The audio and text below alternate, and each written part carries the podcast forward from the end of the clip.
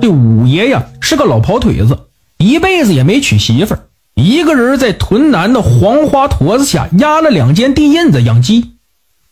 黄花坨子上草盛花黄，蚂蚱四溅。五爷的鸡群白天一松，满店子自由寻食这扑捉蚂蚱。到了晚上，五爷的哨子一吹，嘟嘟的哨声都能听出二里地以外去。这母鸡们飞的飞，跑的跑，争相往回奔。这五爷呢，活得也挺开心的。这天，五爷串亲戚回来，这天已经眼看要擦黑了。快到坨子时，五爷远远的看见坨子下的树林旁有一个人影，一摇一晃的，张着两只胳膊在赶鸡。五爷就吆喝了一声：“嘿，那谁呀？”可谁知五爷这一喊，那人却忽的向下一俯，变成了一只四脚野兽，噌的窜入树林中不见了。这五爷心里不禁一抖，他听人说过，说这年头多的老狐狸成精成怪，常会学人走路，把鸡赶进洞中养起来，慢慢享用。这可都这么说，但谁也没见过。他活了这么大岁数，还是头一次经历。莫非真的是一只成精的老狐狸？第二天一早，五爷把鸡呀从篮子里松出来时，特意仔细的数了数，发现一些他熟悉的鸡真就不见了。这五爷就背上老洋炮，领着老黄狗在坨子上来回溜，专门找那些平时没溜过的背阴死角。这果然在坨后的一个深坑里，发现了厚厚的一层鸡毛，还有一些吃剩下的鸡头、鸡爪。再找，五爷就在一块老坟地里发现一个洞。有树口那么粗，这洞口啊爬得光光的，还挂着几根黄褐色的毛，这毛梢啊都有些发红了。五爷便断定了是只狐狸，而且呀还是只老狐狸。这时，五爷就回屋取了一捆干黄蒿和一大串红辣椒，在洞口的迎风处点着了，顷刻间浓烟滚滚，辣味冲天呢。不一会儿。洞里就传出了吱吱的尖叫声和扑通扑通的冲撞声。这五爷端着老洋炮守在洞口，以防垂死的狐狸从洞口窜出来。这时候，五爷突然觉得身后有点不对劲儿，老黄狗夹紧了尾巴，恐惧的偎在五爷的脚边，隐隐吠叫着。这五爷回头看时，只见杂树丛中一只黄毛老狐狸后腿直立，形如人状，冲五爷吱吱尖叫着。目眦欲裂，张牙舞爪的样子十分吓人呢。这五爷不禁吓了一跳，原来还有一只。这平生啊，他还是头一次见到狐狸和人一样站着，忙调转洋炮，枪口寻找着老狐狸致命的部位。这老狐狸呢，有些畏惧五爷的枪口，不敢近前，只是在五爷的前后左右跳窜，尖叫，叫声惨烈而又绝望。忽然一个跳跃，钻入林中不见了。五爷提枪领着老黄狗追去，追到驼下的时候，却不见了黄狐狸的踪影。当五爷无功而返，又回到洞口时，惊讶地发现洞口的柴火已被扒得四散，东一绺西一绺的冒着淡淡的青烟，隐隐有一种皮毛烧焦的气腥味五爷明白了，这老狐狸已经来过了，自己这是中了老狐狸的调虎离山计，便趴在洞口细听。洞中似乎还有一丝微弱的嘶叫声，看来这老狐狸啊是没来得及时，或是没办法把同伴救走。五爷找来二尺钩子，把狐狸从洞穴中搭了出来。看时啊，却是一只三条腿的母狐狸，黄褐色的皮毛已经被熏得不成颜色，双眼无神的张合着，惊恐的望着五爷，胸腔里发出嘶哑无力的哀叫声。忽然，五爷眼前一晃，一条影子在林中一闪即没。五爷知道是那只没跑掉的老狐狸还在附近。看来跑掉的那一只肯定是只公狐狸。只要有这只母狐狸做诱饵，就不怕逮不着那只公狐狸。五爷心里有数了，便捡起母狐狸，领着老黄狗得胜而归。下半晌，五爷回村里挑水。这村里呀，已经知道五爷捉狐狸的事儿。有人告诉五爷说：“说这些天下地除草，放在地头的衣裳啊，总被偷走。还有人大白天的就看见那对狐狸和人一样，穿着衣帽在树林里向人们张望。有时候还拦住路人管人家要烟抽。人们说这样的狐狸啊，通了人性，成了精怪，谁惹了就要遭报应的。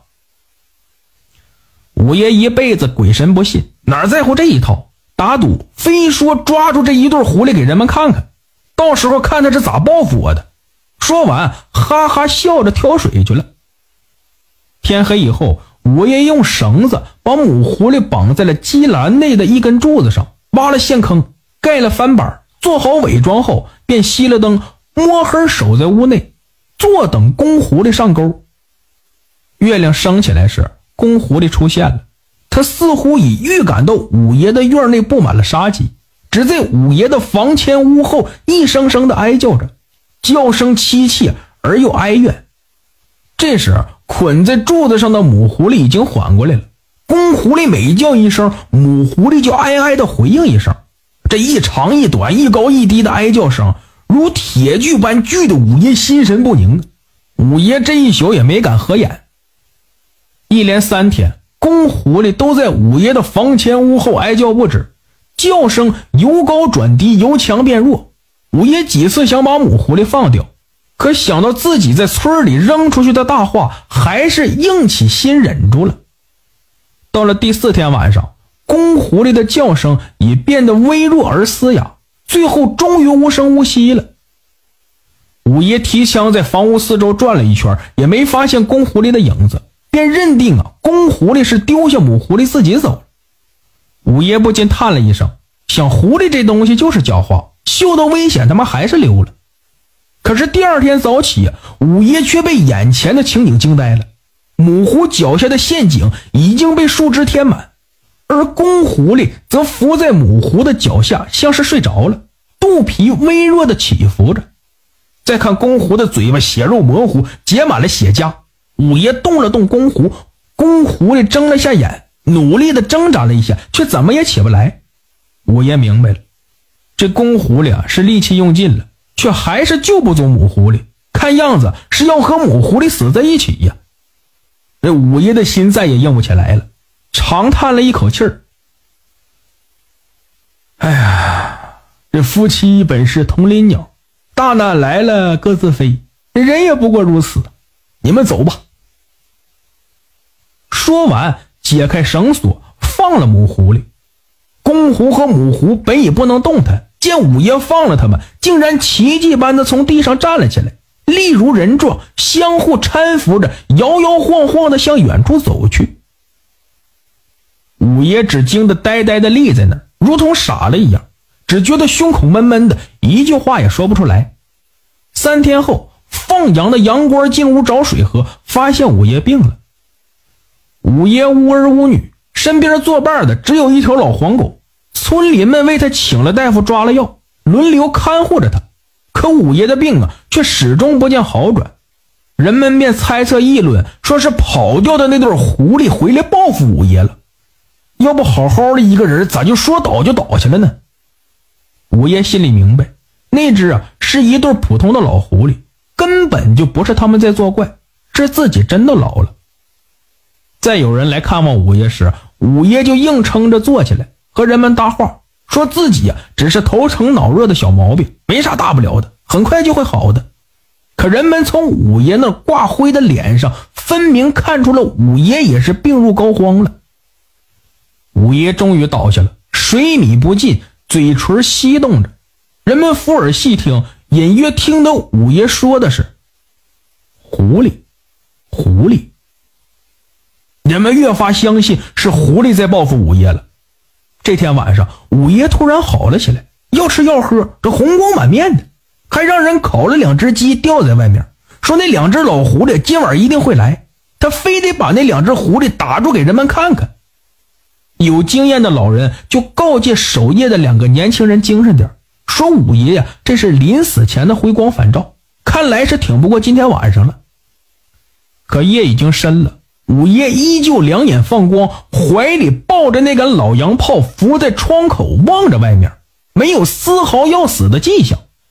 这两个年轻人迷迷糊糊的就睡着了。不知过了啥时候，只听“轰”的一声枪响，两个年轻人吓得同时跳了起来。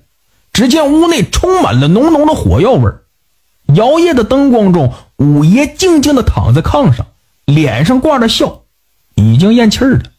那根老洋炮握在手中，枪口还丝丝缕缕的冒着青烟。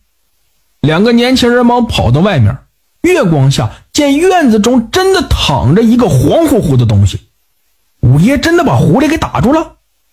待俩人蹲下身子一看，这哪里是狐狸，竟然是五爷的那条老黄狗，躺在了血泊中，嘴里呀还叼着那只烧鸡。感谢收听名城故事会，喜欢听故事的朋友，那就点个关注吧。